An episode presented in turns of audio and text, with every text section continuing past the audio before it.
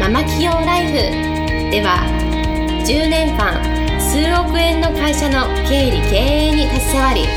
沖縄で2店舗のバーを経営しカウンセラー瞑想トレーナーとしても活躍している白間ゆりえがママでも一人の女性として楽しみ自分の人生を自由に生きるためのメソッドをお伝えしていきます。それでは今回の番組をお楽しみください。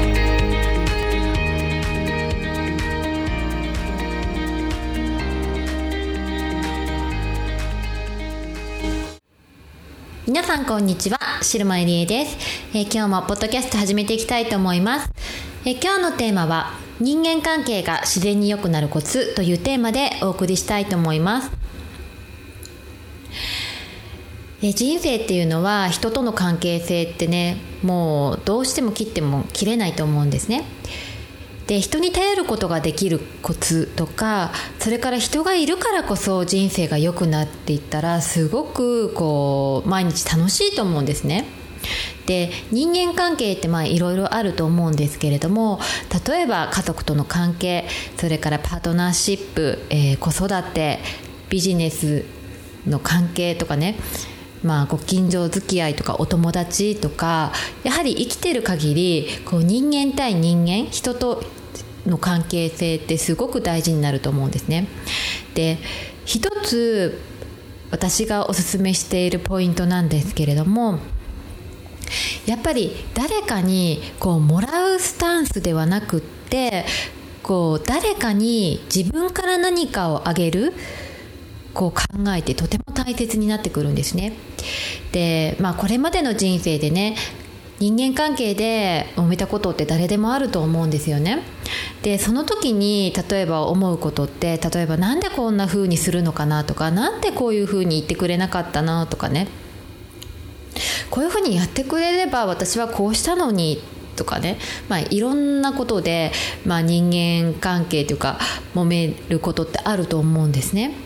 でもこういう時に考えている時って気づいてほしいのがその人からこう求めている時なんですよね。求めているからこそ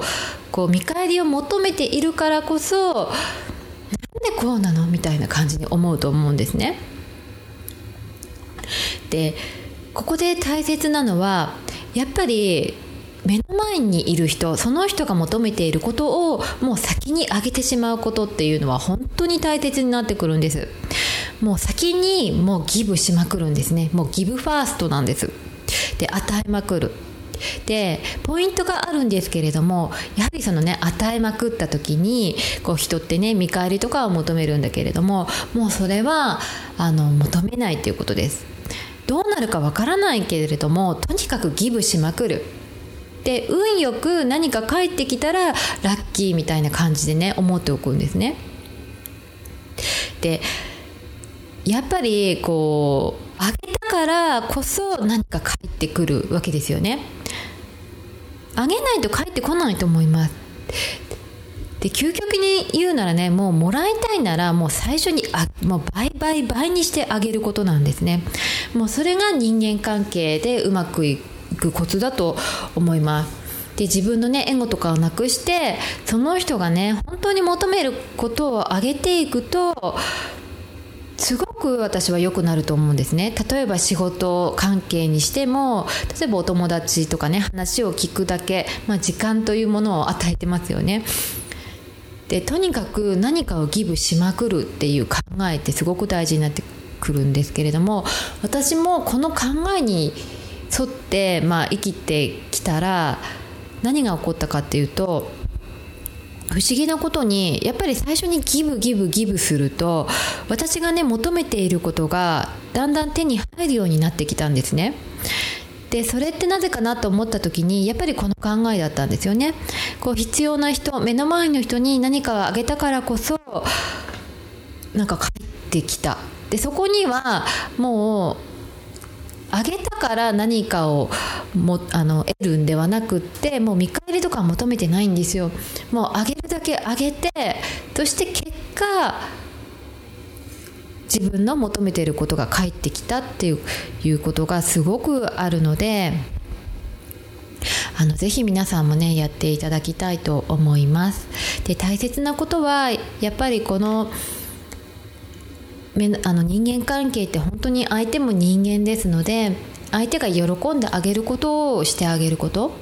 が一番人間関係がうまくいくコツなんじゃないのかなと思います。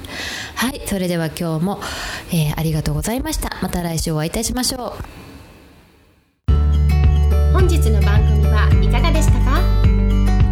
番組では白間ゆりえに聞いてみたいことを募集しています。ご質問はウェブ検索で「白間